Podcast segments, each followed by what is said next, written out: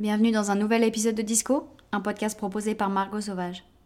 Bien le bonjour mes chers auditeurs J'étais très impatiente d'enregistrer ce nouvel épisode. Et puis j'ai eu beaucoup de travail cette semaine en termes de, montage vidéo. Celle qui va sortir dimanche, je l'ai vraiment chouchoutée. Ce qui fait que, encore une fois, l'épisode de podcast est enregistré à la dernière minute. On est jeudi soir, il est 8h40. L'épisode est censé être live à maximum 23h pour qu'avec le décalage horaire, bah, les gens qui vont au taf très tôt le matin puissent m'écouter. Euh, bah écoute, hein, on va charbonner. Hein. Cette semaine, il s'en est passé des choses puisque ces derniers jours, on a eu le droit au Super Bowl et à la Saint-Valentin. Alors le Super Bowl, pour ceux qui ne savent pas ce que c'est, c'est un événement organisé par la NFL, donc l'organisation de, de, football américain des États-Unis. Et euh, bah, c'est le match final de la saison. Et cette année, c'était euh, les Eagles, donc euh, Philadelphie, contre l'équipe des Chiefs, qui était Kansas City. Malheureusement, ma ville d'amour, Philadelphie, a perdu, mais ça ne m'a pas empêché de passer une superbe soirée en compagnie d'un tas de personnes, puisqu'on était, je crois, une vingtaine. Et ouais, on a mangé du mac and cheese, des ribs, Qu'est-ce qu'il y avait d'autre? Des burgers, bien évidemment, un buffet typiquement américain. Et voilà, on est reparti, la panse bien remplie. Ah, puis Rihanna, euh, franchement, je l'avais pas vu venir. Hein. Moi, je m'attendais à un nouvel album. Au final, euh, on a eu l'annonce d'un nouveau gosse. Pourquoi pas Mais j'ai énormément apprécié sa performance. Elle n'a pas été aussi dynamique qu'à son habitude, mais ça se comprend surtout hissée à 40 mètres de hauteur. Je vais maintenant vous parler de ma Saint-Valentin. Alors de base avec mon mec, on n'avait rien de prévu parce que c'est pas un événement auquel on accorde trop d'importance. ce que je veux dire par là, c'est qu'on n'attend pas la Saint-Valentin pour partir en date. S'accorder du temps pour notre couple et euh, passer euh, un moment de qualité, c'est des choses qu'on fait très régulièrement. Et du coup, j'ai remarqué d'ailleurs que dans mes anciennes relations, dans les relations où je n'étais pas du tout confiante, où j'étais en manque de quelque chose, c'était soit d'amour, soit d'attention, soit de respect, et bah je me servais de ce genre de, de célébration pour euh, bah, essayer de, de, combler le manque, de combler le vide. Et puis je réalise que maintenant, avec la relation dans laquelle je suis euh, très épanouie, bah j'ai pas, j'ai plus besoin de tout ça quoi. Enfin bon, après, chacun fait comme il veut. Si vous voulez vous servir de la Saint-Valentin pour euh, organiser le meilleur événement de l'année, grand bien vous fasse et invitez-moi même si vous voulez. du coup, on n'avait rien de prévu, pas de réservation dans un restaurant ou quoi que ce soit. À 15h, mon mec commence à se réveiller en me disant Oh, bah, j'aimerais bien euh, aller au restaurant ce soir. Je dis Coco, c'est un peu tard. Ce qui fait qu'on s'est pointé à 7h tympante à notre restaurant vietnamien préféré. On a été reçus comme des rois. C'était hyper bon, comme d'habitude. Mais cette fois-ci, on avait un peu plus de distraction que d'habitude puisque à la table juste à côté de nous avait lieu un premier date, on pense avec mon mec. Donc un homme et une femme qui se rencontraient peut-être pas pour la première fois, mais on voyait que c'était vraiment aux prémices d'une relation. Et mais quand je vous dis que le mec était insupportable, je ne minimise pas mes mots. Pendant tout le repas, mon mec et moi, on essayait de ne pas écouter, mais on pouvait pas s'empêcher d'entendre parce qu'il était vraiment pas discret du tout. Mais vu qu'ils étaient proches de nous, avec mon mec, on a fait zéro commentaire. Et ce qui est hilarant, c'est qu'une fois qu'on est remonté dans la voiture, la première chose qu'on s'est dit, c'est non mais la pauvre nana à côté de nous. J'ai même pris des notes dans mon téléphone parce qu'à un moment, mon mec, il est parti aux toilettes. Et je me suis dit, je vais prendre des notes de ce que le cousin à côté de nous raconte parce que je veux surtout pas oublier une miette de toutes les conneries qu'il sort à la seconde. Alors, la nana qui était en date avec euh, ce monsieur a eu le droit à euh, C'est des lunettes de vue sur ta tête là? Donc elle lui dit que oui. elle lui dit Ah ok, bon bah je vais te juger. Mais quel tocard il lui a sorti aussi une énormité. Il a commencé à lui dire Ouais, de toute façon, les chats, c'est des psychopathes. Et les gens qui disent qu'ils préfèrent les chats aux chiens, eh ben, ils sont pas mieux. Et la nana en perd un peu son latin. Elle le regarde, elle lui dit Mais, mais j'ai un chat et j'adore mon chat. Et là, il lui dit Non, mais ton chat, de toute façon, il t'aime pas. Des créatures vicieuses qui sont là que par intérêt.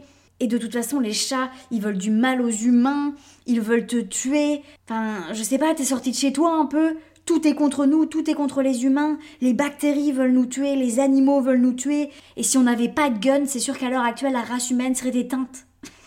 Je vous jure que je n'invente pas. Et c'est pour ça que j'ai pris des notes parce que je me suis dit mon mec ne va pas me croire. Enfin bref, donc du coup ça nous a bien distrait, on s'est bien marré. Et puis on a fini notre soirée à Barnes Noble. c'est mon mec qui avait suggéré ça parce que il vient de, de finir, je crois que c'est le tome 3 de la saga Dune. Et du coup il voulait se procurer les livres suivants.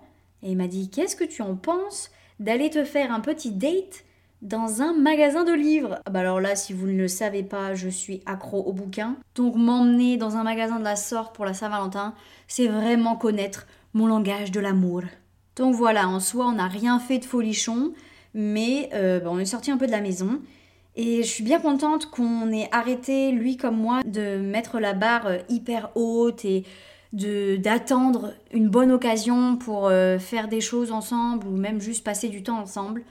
Donc euh, voilà, si jamais vous avez envie de faire telle ou telle activité avec euh, un être aimé, un être que vous chérissez, n'attendez pas, faites-le dès que vous pouvez.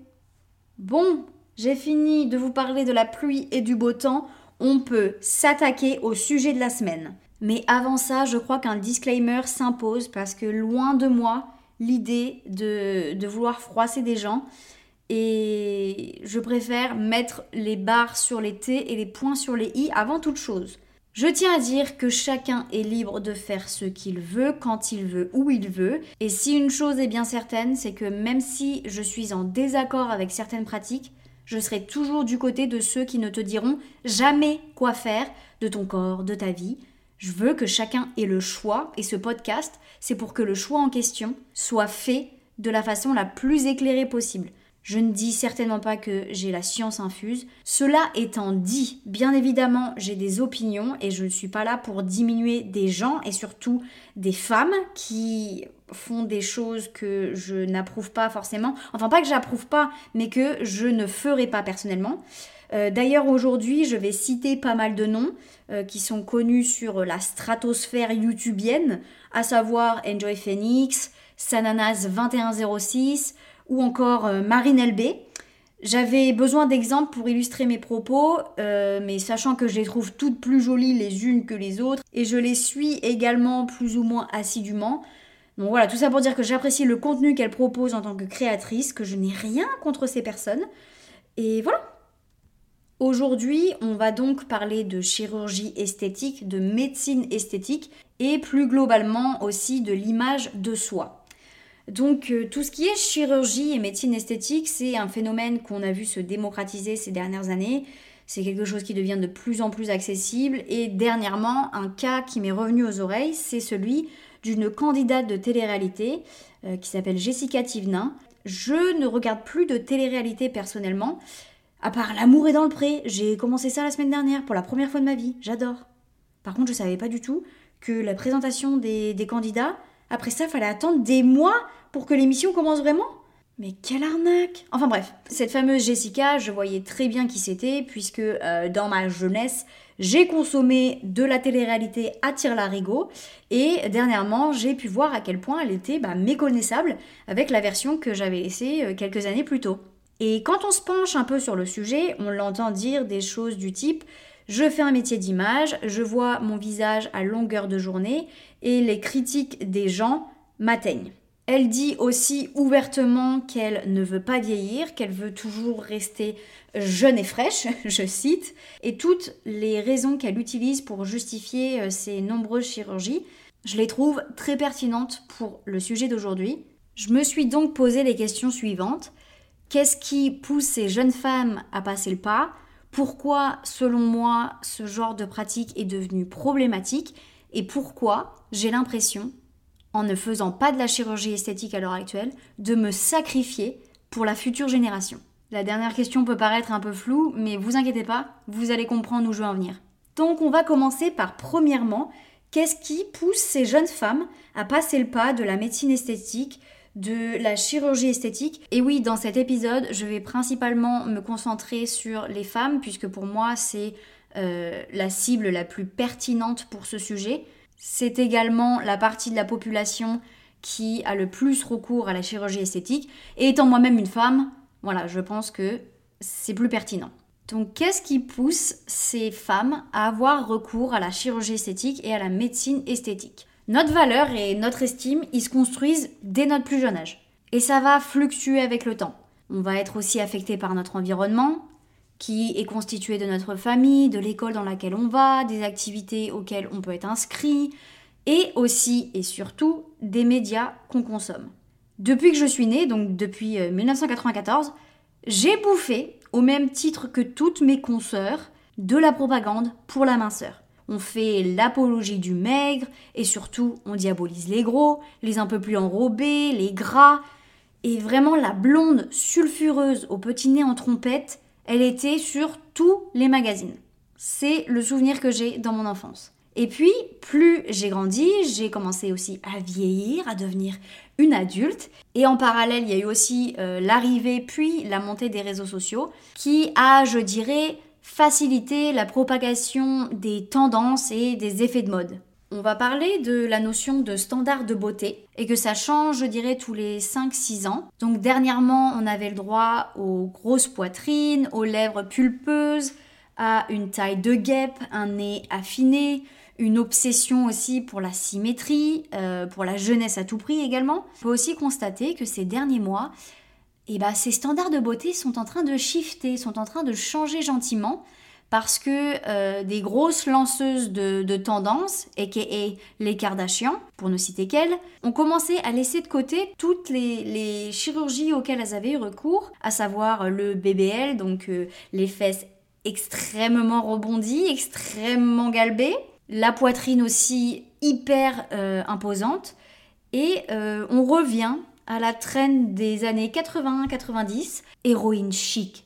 Vraiment être maigre comme un clou, mais pas maigre par morphologie, maigre par manque de calories, par excès euh, d'exercice physique. Gardez bien en tête que à aucun moment je suis en train de critiquer les gens qui sont nés avec telle ou telle morphologie. Moi, là, le, discours que j'ai, c'est principalement basé sur la modification de notre enveloppe corporelle à travers la chirurgie. Je vais vous prendre mon exemple. Si vous ne me connaissez pas, si vous ne m'avez jamais vu sur mes vidéos YouTube, vous ne savez pas que j'ai une bosse sur mon nez. J'ai pas envie de dire que je l'ai toujours eue, mais euh, elle a commencé à apparaître quand j'avais, je pense, 10-12 ans quand mon visage de bébé a commencé à s'en aller.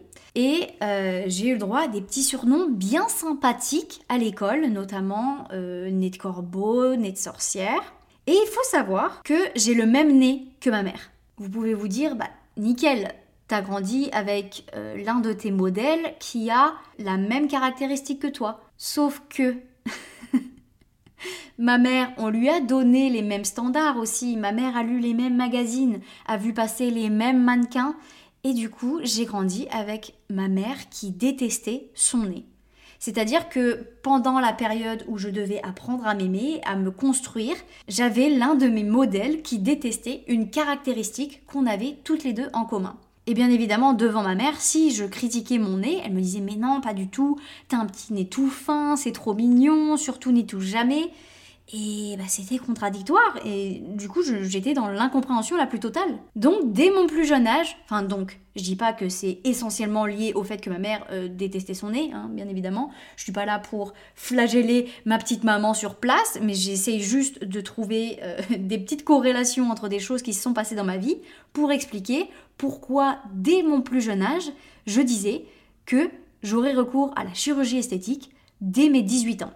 J'adorais High School Musical. Franchement, Sharpay Evans, my life.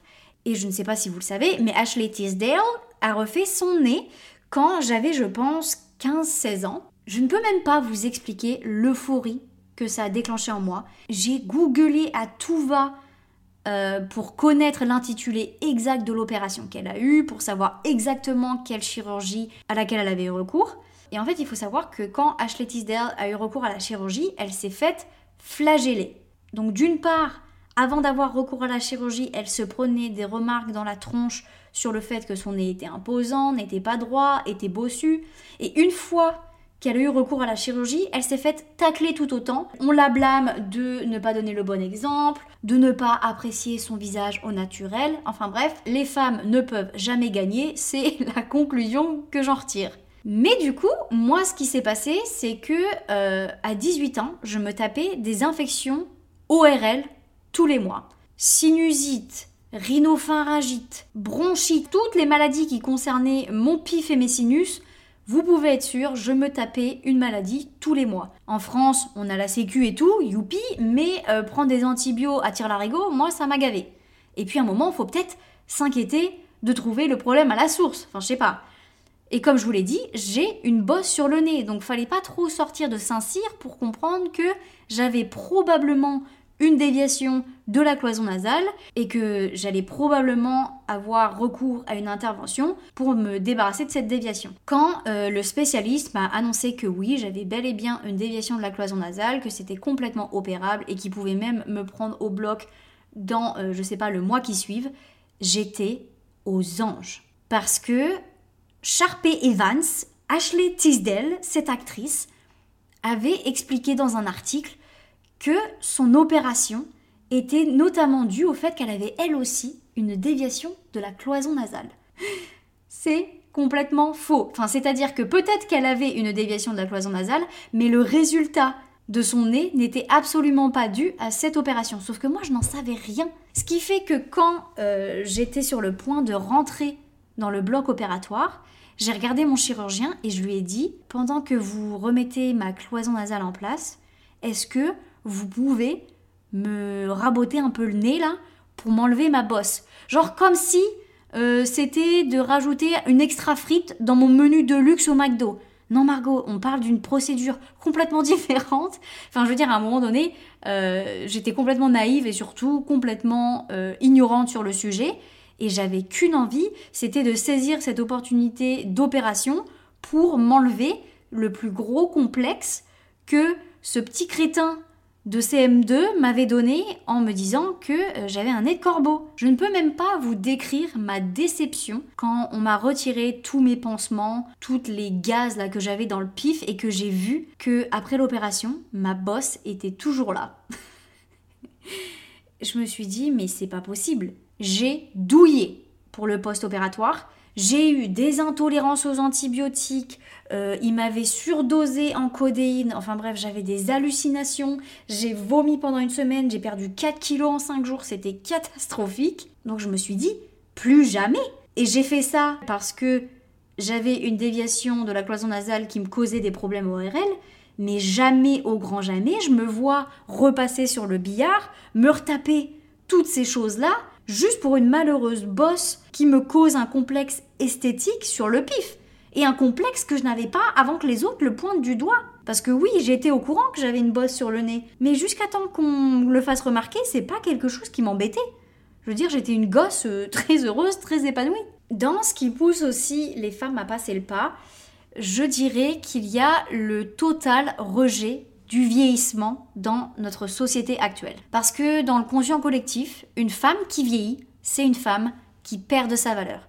Bah oui, un mannequin euh, qui a des rides, apparemment, ça vend moins bien qu'une jeune adulte de 19 piges. Demandez à, Leonardo, qui, euh, qui ne fait qu'illustrer mes propos, hein. un mec de 48 ans, là, qui date une jeune fille de 19 ans, fraîchement sortie du lycée, s'il vous plaît. Le mec a pratiquement l'âge de mes parents.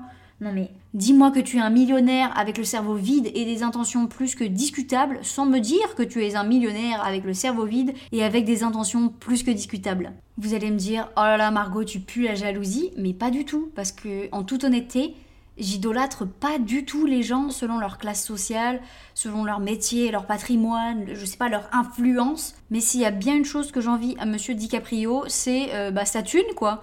Parce que ne pas avoir à se soucier de son argent pour la fin de ses jours, franchement, ça doit pas être dégueulasse. Mais bref, je divague. Je voulais parler d'un cas de figure qui est très singulier, bon, qui n'est pas du tout parfait, mais euh, l'exemple de Cuba. Donc Cuba, euh, c'est un pays communiste, et bien entendu, la publicité y est interdite. Ce qui fait que l'image de soi, l'estime de soi des Cubaines n'est pas du tout déformée par des standards de beauté, pour la plupart occidentaux, qui sont projeté là sur les femmes à longueur de journée. Et apparemment, je ne sais pas parce que je n'ai jamais foutu les pieds à Cuba, mais euh, c'est flagrant que les femmes ont vraiment une confiance en elles, rien que dans leur façon de se tenir, de s'exprimer, de vouloir séduire, etc. Donc comme quoi, quand notre estime de nous-mêmes est infaillible, on n'a pas cette volonté de vouloir se corriger, de vouloir se changer ou de se réparer. Mais en soi, il n'y a rien à réparer parce que rien n'est cassé. Le nerf de la guerre dans tout ça, c'est que on passe pas assez de temps sur le socle qui est l'amour propre. On nous apprend pas à nous aimer. On nous apprend à nous maquiller pour cacher nos cernes, on nous apprend à nous lisser les cheveux parce qu'on a les cheveux crépus ou bouclés et que du coup euh, ça fait pas professionnel. On nous apprend toujours à corriger quelque chose qui n'est pas parfait et on nous a jamais appris à aimer ce qu'on avait. Donc on est passé par le pourquoi du comment les gens passent sous le bistouri ou sous l'aiguille. Maintenant, on va parler de pourquoi je considère l'apologie de la chirurgie esthétique et euh, sa démocratisation problématique. Premièrement, je trouve ça absolument aberrant que les chirurgiens esthétiques, en grande majorité, ne se posent pas plus de questions sur euh, les clientes, enfin les patientes, pardon, qui reviennent à maintes et maintes reprises et qui ne sont jamais redirigées vers euh, des psychologues ou des psychiatres parce que pour moi, il y a un problème encore plus important quand la chirurgie esthétique devient une obsession et quand on pense que c'est la réponse à tous nos problèmes. Le chirurgien, ça devrait pas être le premier professionnel de santé que vous allez voir quand vous avez un complexe, c'est un psychologue. Parce que le socle, encore une fois, de l'amour propre, il est à retravailler et après, on pourra rediscuter du bistouri. Ensuite, on a parlé du fait que les tendances sont cycliques, que les tendances vont et viennent, mais le plus important là-dedans, c'est que les tendances sont par conséquent éphémères. Donc ce qui est à la mode tout de suite, on l'a bien vu, c'est pas ce qui était à la mode il y a 5 ans, c'est pas ce qui était à la mode il y a 10 ans. Et pour moi, changer quelque chose de façon plus ou moins définitive, parce qu'on peut dire ce qu'on veut, mais une opération chirurgicale, ça reste quelque chose d'absolument pas bénin.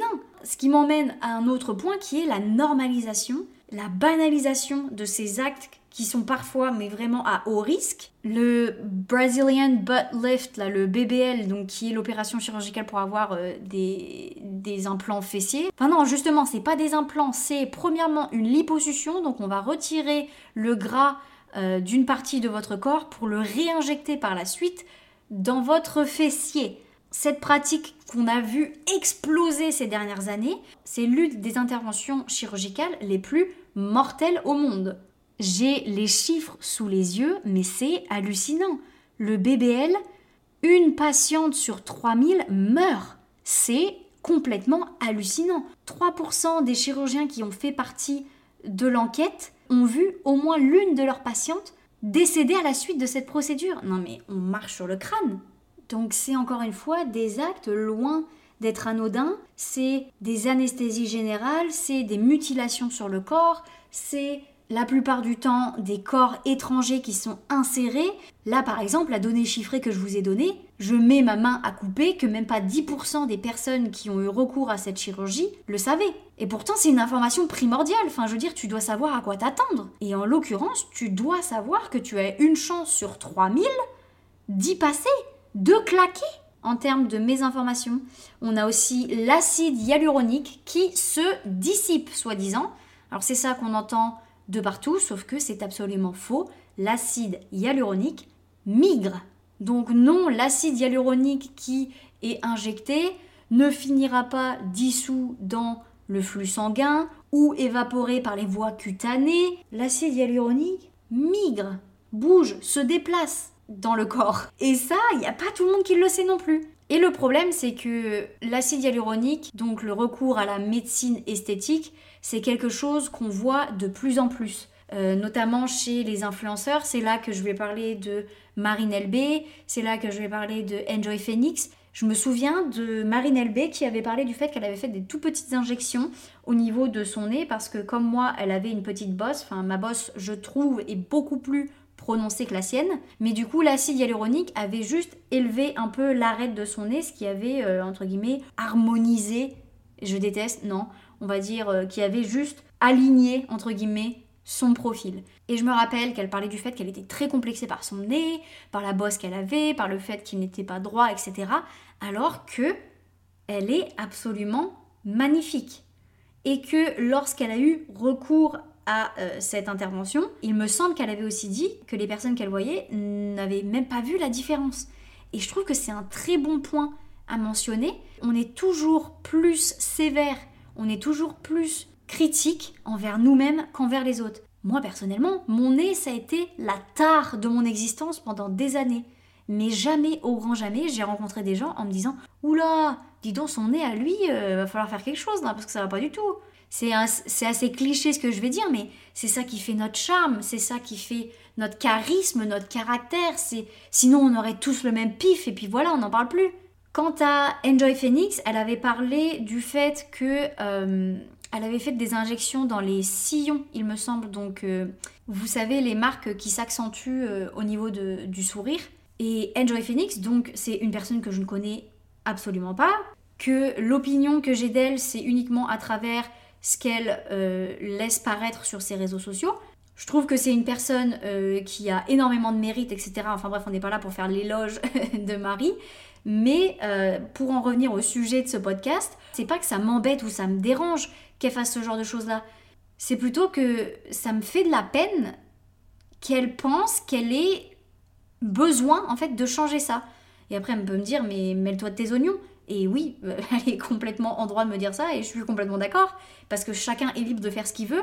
Mais là, ce que j'essaie de faire, c'est vraiment de prendre beaucoup plus de recul que de parler que d'une individu c'est vraiment un phénomène de masse. C'est quelque chose qui s'est déployé, c'est quelque chose qui est rentré dans les mœurs, et je trouve ça problématique. Et encore une fois, je ne pointe pas du tout euh, les personnes que je cite, c'est juste des exemples parce que c'est les personnes qui ont publiquement exprimé leur position sur le sujet, et que je trouve ça euh, intéressant de, de réagir à ça. Ouais, quand on prend du recul, vous allez me dire, Margot, mais tu dis ça à chaque podcast, mais bordel, c'est la source de tous nos problèmes, à savoir nous vivons dans une société dictée par le patriarcat. Au plus on garde les femmes occupées à se scruter, à se détester, à se trouver euh, dysfonctionnelles, moins elles auront le temps de se soucier du reste. Ce qui me désole, c'est que beaucoup de choses sont centrées sur le paraître, mais qu'au final, on se rend compte que moins on se soucie de notre apparence, et mieux on se porte. Enfin, personnellement, avec le travail que je fais sur moi-même et l'envie de m'aimer de façon abondante, euh, bah, je me rends compte que moins je suis obnubilée par ma petite personne, plus je suis heureuse. Je pouvais pas faire cet épisode sans parler du fameux je le fais pour moi, pas pour les autres. On le sait tous et j'ai encore rappelé et prouvé par A plus B dans le début de ce podcast que ce que nous sommes, c'est la somme de notre environnement. C'est la somme de nos expériences. Quand on dit qu'on fait quelque chose pour soi et pas pour les autres, intrinsèquement c'est faux il y a forcément quelque chose, il y a forcément une petite graine qui a à un moment donné été plantée dans notre tête, qui nous a fait nous persuader que ce grain de beauté sur ma joue, que cette bosse sur mon nez, que ma petite poitrine, c'était un problème. Si c'est pas dysfonctionnel, ce n'est pas un problème. Si ça ne vous cause pas de problème de santé, foncièrement ce n'est pas un problème. Et puis euh, pourquoi c'est problématique? Parce qu'il y a des dérives parce qu'il y a de l'abus, il y a de l'obsession. Le nombre de reportages que j'ai vu passer où on parle de petites nanas qui ont la vingtaine, qui sont passées sous le bistouri un nombre incalculable de fois, qui ont eu des complications, parce que ça aussi, on n'en parle pas. On ne parle pas du nombre de fois où ça peut tourner au cauchemar. Et enfin, nous voici à la dernière partie. Pourquoi, moi qui n'ai pas recours à la chirurgie esthétique, j'ai l'impression de me sacrifier pour la future génération. Qu'est-ce que j'entends par là? J'ai une bosse sur le nez. Pendant des années, j'ai été conditionnée à penser que mon nez était moche parce que mon nez ne rentrait pas dans les standards de beauté prônés par la société. À l'heure actuelle, je suis dans un cheminement de déconstruction. J'essaye de déconstruire ce qu'on m'a foutu dans le crâne, mais je vais pas mentir, c'est extrêmement difficile. Extrêmement difficile au point où je peux vous dire que ce serait plus simple pour moi d'aller chez un chirurgien, de lui demander une petite rhinoplastie, tic-tac paf, en deux semaines on n'en parle plus, c'est réglé, et voilà, je peux vaquer à mes occupations avec un nez refait. Mais le problème si je fais ça, si moi demain j'ai des enfants, et j'ai des enfants qui héritent de mon nez, quel message je leur transmets en ayant modifié la caractéristique qu'on a en commun? Bah, moi dans ma tête je me dis je vais leur dire que bah, ils sont défaillants que le nez qu'ils ont c'est pas un nez qui est conforme à ce qu'on attend de nous. C'est pas un nez qui va faire qu'on va te trouver jolie ou te trouver beau. Et je suis pas à l'aise avec ça. C'est là qu'on voit l'importance de la représentation. Si j'avais vu dans des magazines des personnes comme Alba Flores, vous savez c'est Nairobi dans Casa des Papel, ou Sana de la chaîne euh, Sananas 2106 avant qu'elle ait recours à la chirurgie, elle avait plus ou moins le même nez que moi. Euh, Camille Cotin, Géraldine Nakache, Camélia Jordana, voir ce genre de femmes et voir leur profil, vous savez pas à quel point ça me fait du bien. Ça me fait me sentir jolie parce que je les trouve jolies, foncièrement. Je les trouve trop belles. Et jamais je me permettrai de dire, ou même juste de penser, hey, cousine, tu serais bien plus sympa à regarder si tu changeais un peu ton nez. J'avais notamment parlé d'un livre euh, qui s'appelle Everybody is Cool, donc c'est un bouquin qui est fait pour les enfants avec la représentation de tous les corps possibles et imaginables. Des personnes avec handicap, des personnes avec tatouage, des personnes avec des appareils auditifs, des personnes avec des nez crochus, des hommes de petite taille, des femmes enrobées, des femmes avec des vergetures, des hommes avec des poignées d'amour. Vraiment de la diversité qui fait du bien à l'âme. Donc, à l'heure actuelle, je travaille sur mon amour propre, sur le fait de ne pas attribuer ma valeur à mon physique, à l'état de ma peau, au fait que j'ai eu un bouton ce matin en me levant, au fait que mon nez n'est pas droit et ne sera jamais droit, en refusant de modifier mon apparence par un acte chirurgical, c'est comme si je brandissais une pancarte dans la rue, dans la manifestation de l'amour-propre, pour crier haut et fort que la diversité, c'est ça qui fait notre beauté, que je suis là pour casser un schéma qui se répétait encore et encore, que les standards de beauté déterminaient la valeur des femmes. Et ouais, je j'accepte aussi le fait que je vieillisse.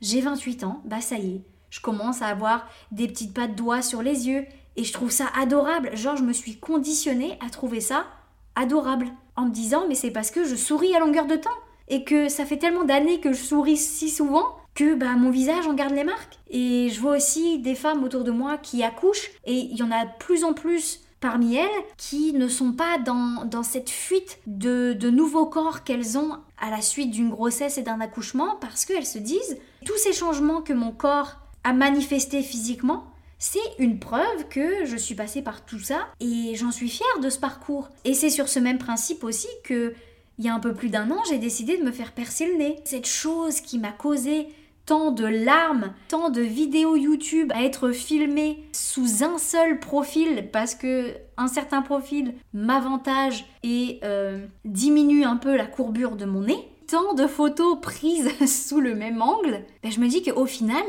si j'assume pleinement mon nez, je dis bye bye à ce complexe. Et c'est exactement ce qui est en train de se passer.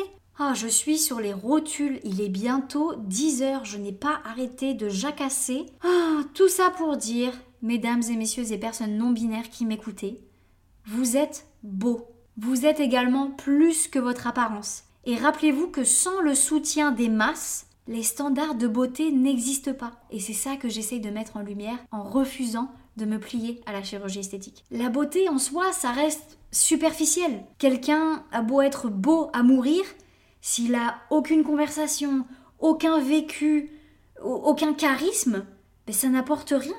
Je vais finir cet épisode de podcast avec plusieurs questions. J'ai envie d'ouvrir la discussion.